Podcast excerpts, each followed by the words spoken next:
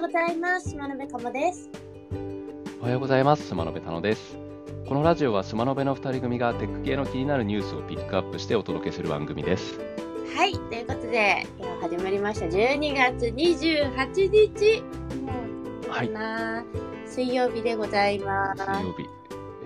本当すぐですね、年末。もうお休みの人も多くなってきましたね、さすがに。そうだね。もうだいぶ、早めにね、なかなか有給消化できないから、このタイミングでっていう人も多いかもしれないですね。うんうんうん今年はあれですかね、なんか、あの、コロナも落ち着いたんで、帰省される方とかも、うん。こういる新幹線とか結構混んでそうですよね、今年は。ね、今度そうですよね。なんか観光客も増えてきたりするんで、ちょっと賑やかなお正月になったりするのかしら。ですね。ね。そんな感じですかね。皆さんも年末年始の計画立てられてると思いますが、私も掃除しなきゃ。僕もですね、そろそろ部屋をこう一気に断捨離をしようかなと今計画をしています。そうですよね。今年はもう捨てるぞと、捨てるぞ、断捨離。うん、断捨離しようと思ってます。はい、じゃあ断捨離ということで、まあ、断捨離に関連するニュースはないんですが、はい。に向けて、じゃあ今気になるニュースを言っていきましょうか。そうですね。はい。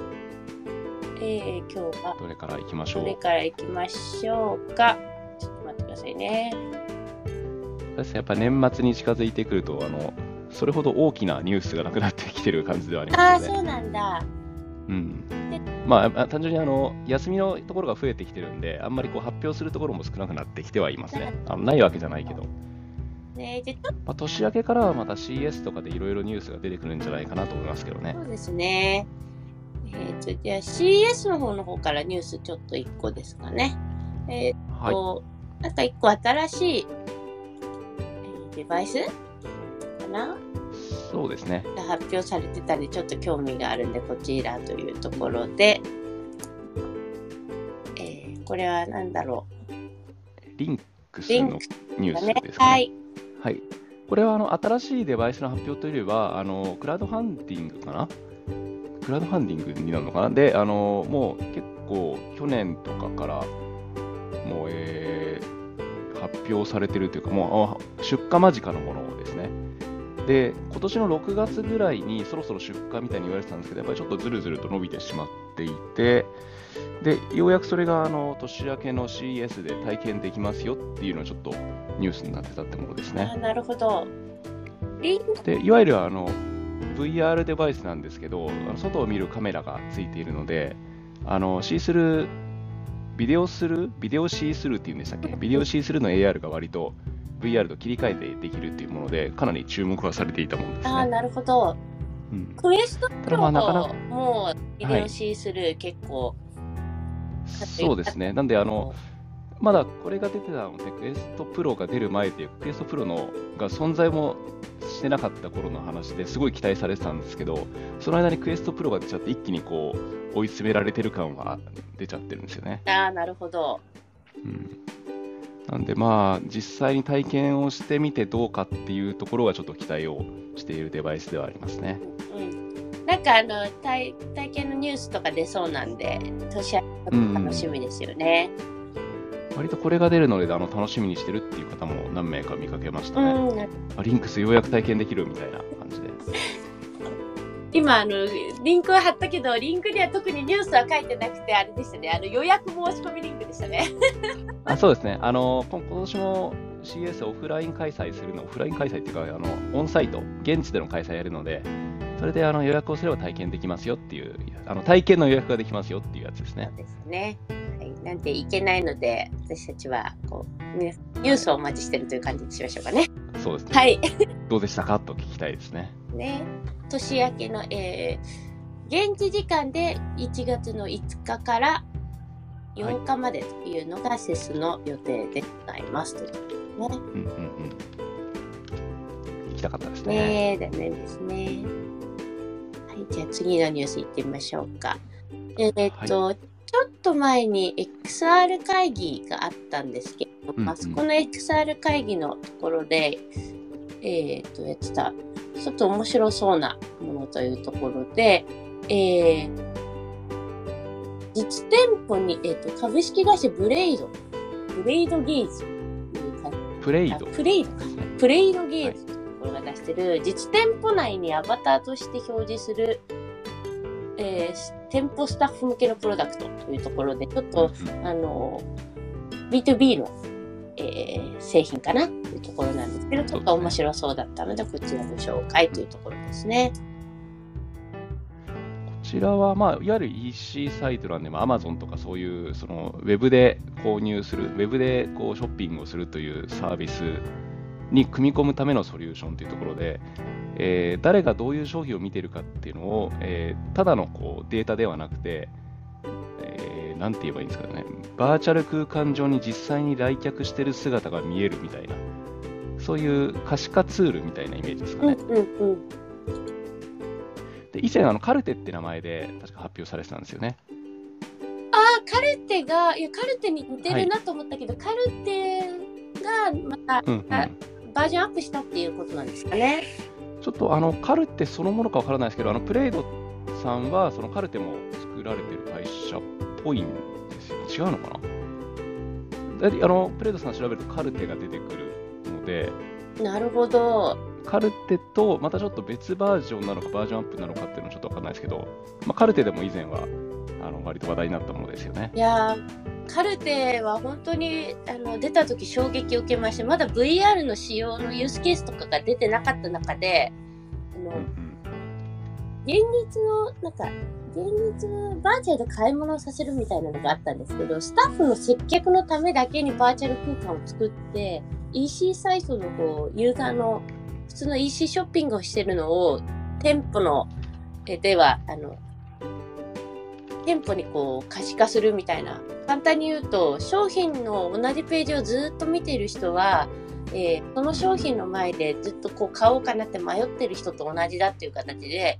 えー現実の接客と同じようなスタイルが取れるように何かお探しですかって声がかけれるような感じで可視化をするみたいなそういう発想がすごく新鮮であのそういうバーチャルの空間の使い方ただの EC サイトのアクセスログをこう人間の行動に可視化するみたいな新しい使い方で結構感動したんですよね。直感的に分かりやすくしてくれるみたいな感じですそうね。ですよね。だから EC サイトのログ見てもわからないけど、店舗でいつも接客してる人は、同じように声掛けができたりとか。そうですね。で、この人はこっちとこっちの商品をこう行ったり来たりしてるんだなみたいなのが、こう実際に目で見てわかるみたいな、そういうところの可視化にもなりますよねいや、。本当そうですね。なんか今、あの動画のリンクを貼りましたので、鴨さん、これ貼れますかね？はい、じゃあちょっとこれやってみますね。この辺はね、口頭だとなかなかこう、そうですね。伝えにくいところがあるので、ありますね。はい。カルテというソリューションの中のゲーズという機能っていう位置づけなのかな？あちょっとすみません、あの、細かく見れてないですけど。そうですね。あ、そうかもしれないですね。なんか、うんうん。今回は EC サイト上の画面が出てるので、うんうん。リンク入って。一応動画があったので、参考まで。はい、よかったら見てみてください。はい次に何やしていってみますかね？はい。どれ行きましょう？えーと、あ、ちょっとこれ聞きたいんですけど、ニュース。タイムトラベルはパラドックスなしに行えると数学的に証明された個人的に楽しくてしょうがないニュースなんです。いやーもうこういうの大好きですですね。もうすごい見ちゃいましたね。これあの、一応見てみたんですけど、簡単に言うと、あのここの記事で言ってること簡単に言うと、あの結果が収束するっていうやつで、例えばですけど、あの自分、なんていうんですかね、昔こんな事故があった、それを防いだとしても、結局別のルートでその事故が起きてしまって、あの現在への影響変わらないっていうのが絶対起きてしまうみたいな。まあ、よくそういう映画とかあったと思うんですけど、それがなんか計算上でもそうなる、数学上でもそうなるであろうということですね。ほうほう。数学上でそうなるだろうっていうところに、どうやって行き着いたのかがすごい。なんか途中のですね、ちょっと図もあるんですけど、あの世界はつながっ、時間はつながってるみたいなのがあるみたいなんですよね。うんうんうん。あの、なんていうんですかね、えー今の世界が終わったら次の世界が始まって、その世界が終わったらまた次の世界で、で、いずれまた今の世界に戻ってくるみたいなんですよ。あなるほど。っていうのが計算上求められたらしいんですよね。なるほど、なるほど。で、なんやかんやあって、えー結局あの結果が同じになるっていうところで、よく言われているのが、あの親殺しとか祖父殺しのパラドックスっていう自分の、まあ、存在自体を消してしまうことができるのかってやつも、結局はあのそんなこと起きなくて自分は生まれてくるっていうふうに無理やりなってしまうみたいですね。へえこれ試してみたいけど試せないのがなんか 難しいですね。試せないですね。だからやっぱ全ては決まっているという前提のもとで動いてるみたいな話もありましたね。すごいですね。自分の意思で動いてるようで、それはもうすでに決められたことであるみたいな。運命論というか宿命論といううんねそうですねこ。のサイト面白いですね。謎ロジーっていう。当時ちょっと面白いですね。あの、まる鵜呑みにしていいのかどうかとりあえず置いといて、こうやっぱこういうのが面白いですね。なんか思考実験みたいなテーマになってうん議論するのに面白いかもしれないですね。あの10うん。もたりきれないけど。う この記事きっかけで久しぶりにこの数学的な話とか、あの宇宙の話とかの動画をやっぱいっぱい見るようになりました。あー本当ですか。ぜひね、このサイト面白いんで、今よく読まれてる科学ニュースでスレディンガーの猫の話にな ぜあー、そうありましたね。ひね、見ていただければ。私もちょっとこれ見よう。年末年始、時間あるし、みたいな。めっちゃ面白いです。あれ、特殊相対性理論と一般相対性理論の違いがようやく分かりました。本当ですか？今分かったと言っていいか分かんないですけど、あの、それでも触りが分かりましたぐ。面白いですよ。日聞きたいんですけど、えーラジオでは時間が足りなそうなので、はい。なんかググって、ググって調べますみたいな。ゃあ、あと1個ぐらいかな。はい。はいじゃあ、これ、Google の話かな。あの、ちょっと話題になってるチャット GPT の話なんですけど、あの、うんうん。Google はですね、なんでチャット GTP のようなチャットボットを作らないのかっていう話、タイの方から出てたりしていて、それが、あの、えー電車会議で、小さなスタートアップよりも Google はもうちょっときちんと責任あるし、うんあの、きっちりとやらなきゃいけないみたいなところを発表したというところの記事でございます。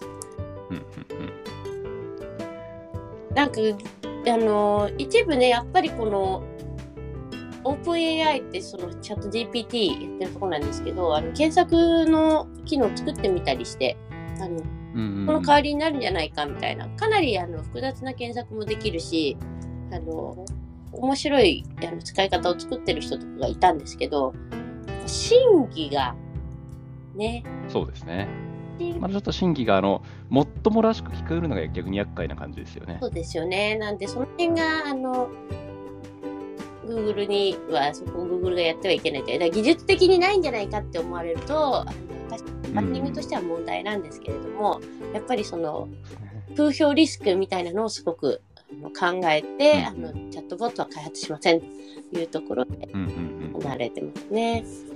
チャットボットの今の今の時点の使い方としては、真偽を問うというよりは、あの言葉の言い回しを直してもらうとか、そういうのに向いてるっぽいですうんよね。うん以前もちょっとニュースでありましたけど、そのはいあのマッチングアプリでこう人を口説くのに使うのにはすごくいいとか、うんうんあのどっかにこうクレームをつけるときに、あの正当な意味でのクレームをつけるときに、え正しく証拠を示すときにこういう言い回しの方がいいとか、うんそういうあの合ってるか合ってないかというよりは、あの人に伝えるためにというか、あのなんだろう、簡単に言うと、大人の言葉にするためにすごく使いやすいみたいな、うんうんうんそういうのがあるみたいですねあ。なるほど。でも、そう、参考までにっていう使い方がね、やはりうんやっぱりいいですよね。なんかその Google もちょっと前だとラムダっていうのが話題になってて Google が作っうんうんの対話するための言語モデルとかあったりするんですけどまあそこのなんか新しい言語を発見したとか結構あのかっこいいのではあるけどやっぱ一般サービスとしてやることによって Google やっぱ広告ビジネスというところうんているので、ちょっと、あの、偏見とかバイアスとかいろんな問題があるので、使いにくいというところですね。な、まあ、でもいつかは Google 製の、まあ、なんだろう、正しいものが、正しい使い方みたいなのが出てくるかもしれないですね。そうですね。Google 的に正しく使うチャット、チャット GPT というよりは、チャット AI ですかねうん、。だから多分表に出ない状態で使うっていうのはあるのかもしれないですね。うん、裏では実は使ってるみたいな感じですかね。うん使う箇所を選んでやっていくっていうところなのかもしれないです。人間の目が入る、入らないか、どうなんですけれども、この辺はちょっとオープン AI がそんな隙を縫って、意外とこう、確率を上げて精度を上げていくようなものが作られるのか、Google の検索が生きるのか、っていうところがなかなか難しいところですね。楽しみですね、この辺も。ね、楽しみですよね。はい、そんなわけで今日はこの辺で私まはいいたいと思います。アイデアとテクノロジーで世の中にびっくりよ。今日も一日頑張っていきましょう。スマノベでした。